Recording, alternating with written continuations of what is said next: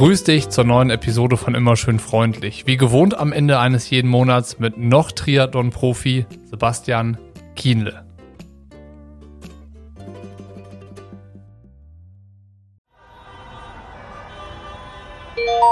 Hi Niki, ähm, ganz kurz, ähm, das wird bei mir 13.45 ähm, oder 14 Uhr äh, werden. Wir haben den Raum auch ab äh, 13.45 und ich habe dann Zeit bis um äh, ähm, drei, äh, bis ich dann meinen Termin habe. Ähm, ich denke, das sollte uns lang. Ähm, sorry, ja, ich, äh, ich bin, ich komme hier nicht früher los, beziehungsweise äh, ist halt auch noch eine Stunde knapp länger nach München wie normal. Ähm, genau, wollte ich dir nur kurz äh, Bescheid geben. Ähm, ich hoffe, dass, dass dein Zeitplan nicht zu arg durcheinander wirbelt. Ähm, wenn doch, dann äh, ruf mich kurz an. Bis dann, ciao.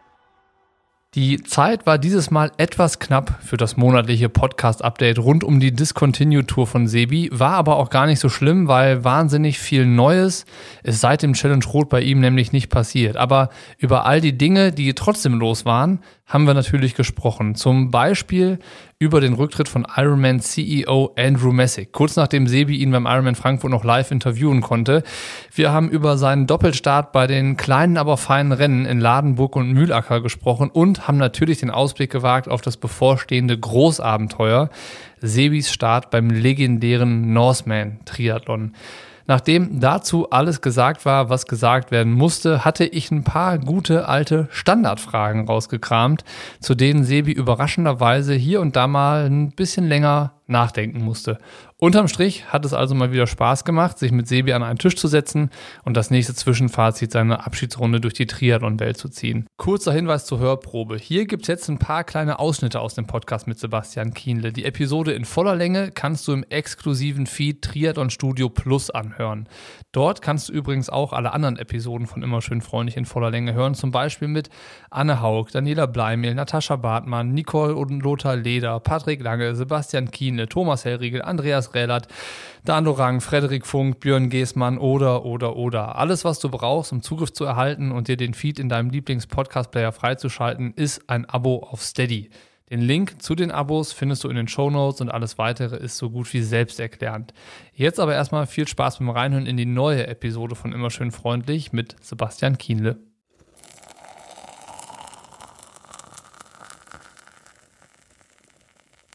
Bei dem Rennen ist ja auf jeden Fall klar, dass das hart wird, allein schon wegen der Strecke. Die Strecke an sich würde ja schon reichen für ein hartes Rennen.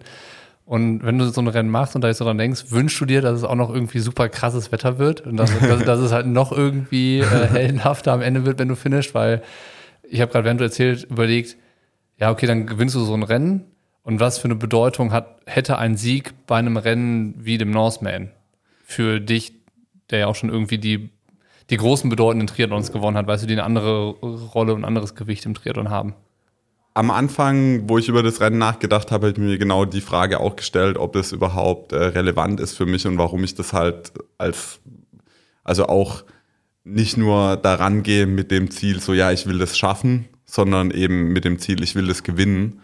Äh, irgendwie äh, mit welcher Motivation ich mich jetzt auf das Rennen vorbereite und ich da auch äh, Gehirnschmalz reinstecke, ähm, was, was das ganze Equipment und so weiter angeht.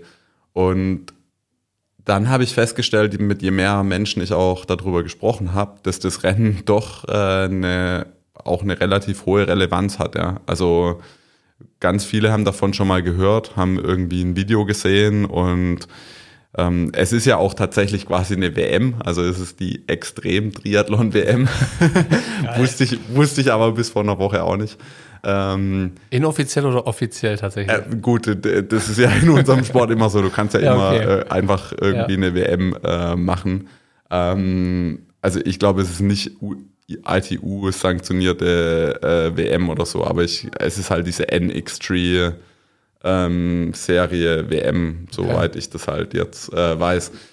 Äh, und ähm, ich glaube, äh, das ist einfach ähm, ne, ein also ich will jetzt nicht sagen, ich, ich wünsche mir, dass es, ähm, dass es hart wird, aber es geht, es ist jetzt auch nicht so, dass ich mir zum Beispiel wünschen würde, ähm, dass die Bedingungen ganz einfach sind, dass ich dann noch irgendeinen Streckenrekord aufstellen kann oder sonst irgendwas, sondern ich glaube, du gehst da ja schon hin, eigentlich in dem Wissen, dass es halt hart sein kann. Und dann erwarte ich jetzt auch nicht, dass es dann halt irgendwie so einen super sonnigen, super easy Tag äh, gibt, sondern ich meine, ich bin da mental schon vorbereitet, halt auch nochmal äh, richtig, richtig zu leiden. Und ähm, ich eröffne mir dann auch, oder ich, ich habe mir das Fenster mal offen gehalten, dass ich mir im Rennen auch sage, dass es die letzte Langdistanz war, die ich gemacht habe. Und ähm, vielleicht muss ich dann die Kugel irgendwann mal einlegen, mir zu sagen, okay, Junge, jetzt noch ein einziges letztes Mal und das war's dann. Und dann machst du halt noch irgendwie äh, eben die zwei, drei Rennen, wo ich halt, wo ich halt zugesagt habe und ähm, aber keine Langdistanz mehr. Das könnte durchaus äh, passieren in dem Rennen. Ich muss unter dem Eindruck, ähm, unter dem ich inzwischen selber stehe durch mein Vatersein, sagen, dass ich wahrscheinlich inzwischen meine Eltern mit als meine Vorbilder ansehen kann, weil ich mir inzwischen viel mehr klar geworden ist, ähm, was das eigentlich für ein, für ein krasses, krasses Ding ist. Also Eltern einfach, ja. Also ich, ich kann halt nur eben sagen, äh, wir haben da ja drüber kurz gesprochen, aber ähm, wir waren eine Woche jetzt daheim. Meine Frau muss nicht arbeiten. Äh, ich habe ja quasi einen Job, in dem ich jederzeit halt sagen kann, ja gut, äh, die Trainingseinheit, die verschiebe ich jetzt oder wie auch immer oder mache ich halt nicht oder ähm, was weiß ich. Äh, und ähm, meine Frau hat noch so eine Studienarbeit abgeben müssen und wir waren eine Woche ohne die Schwiegereltern im selben Haus. Und schon das fand ich echt richtig anstrengend. ähm, und da unter dem Eindruck muss ich halt sagen, also alle, äh, alle irgendwie Eltern, die einen guten Job machen, sind für mich echt ähm, Vorbilder, ja. Also die das schaffen, irgendwie äh, ähm, ihrem Kind die Aufmerksamkeit zu geben und trotzdem alles andere noch irgendwie einigermaßen unter den Hut zu bekommen.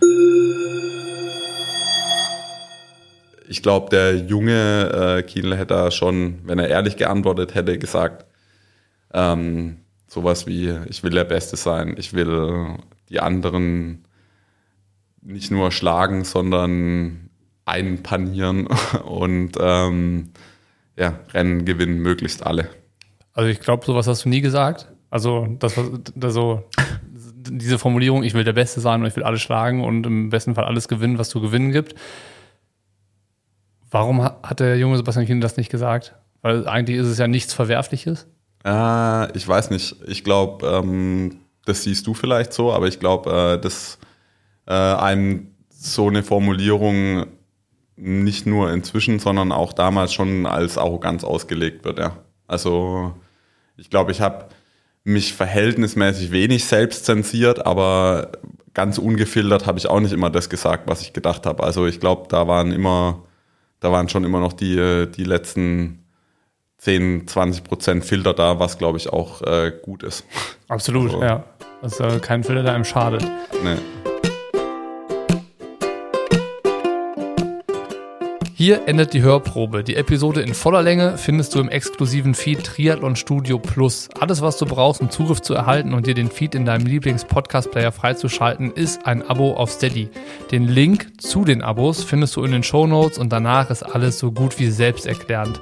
Neben dem Podcast kannst du dir übrigens noch andere Inhalte aus der Triathlon-Welt sichern, die ich exklusiv im Triathlon Studio veröffentliche. Sei es zum Lesen, zum Hören oder in Form von Videos zum Anschauen. Vielleicht ist ja was für dich dabei. Ich würde mich freuen. Und in diesem Sinne erstmal schöne Grüße und bis nächste Woche.